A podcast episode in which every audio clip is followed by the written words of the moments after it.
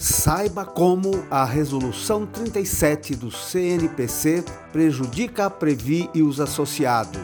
A ANAPAR apresenta a proposta para aperfeiçoar a operação do Sistema Fechado de Previdência Complementar.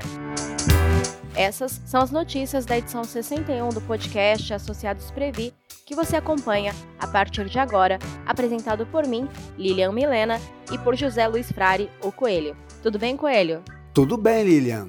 Podemos dizer que os dois temas que trataremos no podcast de hoje são os dois lados de um mesmo problema: a falta de equilíbrio e de transparência dos órgãos reguladores e fiscalizadores do sistema de previdência complementar, com forte pressão dos agentes do mercado de olho no patrimônio de 1,3 trilhão dos trabalhadores e os riscos que isso apresenta para os fundos de pensão e para os associados. Não é isso, Coelho? Exatamente, Lilian. De um lado, temos mais uma resolução do CNPC, o Conselho Nacional de Previdência Complementar, que impõe regras rígidas e prejudiciais aos investimentos dos planos de benefícios dos chamados modelos CV, contribuição variável, e CD, contribuição definida, como são o Previ Futuro e o Previ Família. De outro lado, Lilian, temos a ANAPAR, a Associação Nacional de Participantes de Fundos de Pensão, entregando um documento com propostas que serão apresentadas ao governo que for eleito agora em outubro, justamente para acabar com essas distorções e garantir um ambiente de segurança jurídica para o bom funcionamento e os investimentos dos fundos de pensão fechados.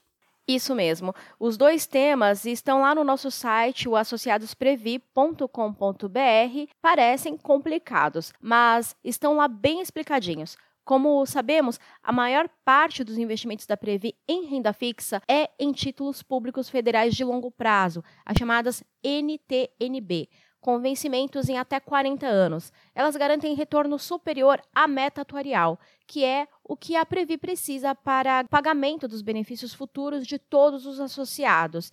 E existem duas formas de contabilizar esses títulos. Um é uma marcação a mercado, quando há intenção de negociar os títulos antes do seu vencimento.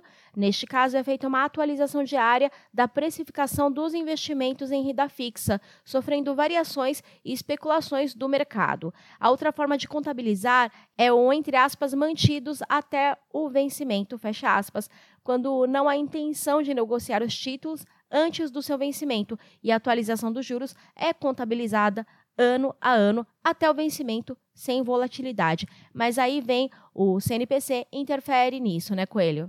Infelizmente, Lilian. E o que acontece? O CNPC emitiu a resolução 29 em 2018, que foi alterada pela resolução 37 agora em 2020, determinando que os planos de benefícios de contribuição variável, como o Previ Futuro, e de contribuição definida, que é o caso do Previ Família, devem contabilizar os títulos públicos adquiridos no formato marcação a mercado, sofrendo variações e especulações do mercado. Acontece, Lilian, que a Previ tem condições de manter esses títulos de longo prazo em carteira até o seu vencimento, porque ela não tem problemas de caixa. Seria muito mais benéfico para os associados contabilizar o retorno anual de acordo com a rentabilidade contratada, que é IPCA mais taxa de juros, porque assim evita a exposição ao risco do valor de mercado dos títulos. Infelizmente, temos que seguir essa norma do CNPC, que na verdade só serve à previdência aberta que investe no curto prazo.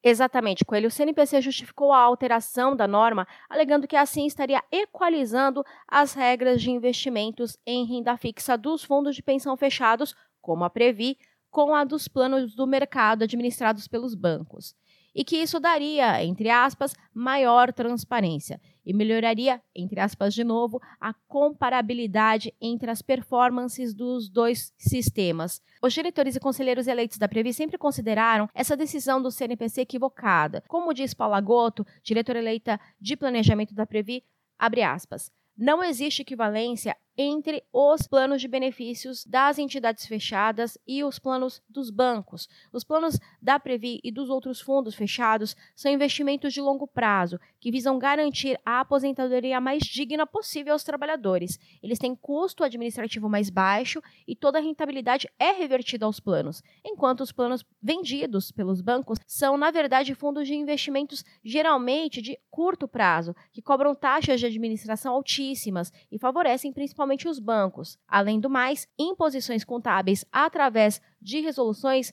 representam verdadeira ingerência política nos fundos de pensão. Fecha aspas.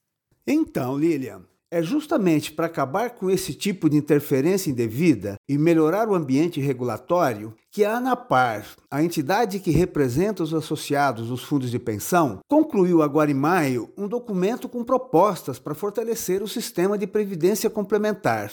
E esse documento vai ser entregue ao governo que vencer a eleição agora de outubro. O documento foi elaborado por especialistas em previdência complementar, economistas, ex-dirigentes de entidades e de órgãos públicos que se reuniram para pensar a previdência complementar fechada em um ambiente de segurança jurídica tanto para participantes, assistidos, patrocinadoras, instituidores e entidades. O texto mostra os principais obstáculos e a melhor forma de superá-los com o objetivo de criar um arcabouço normativo que fortaleça a governança e viabilize os investimentos dos fundos de pensão. Que é sempre bom lembrar, né, Lilian?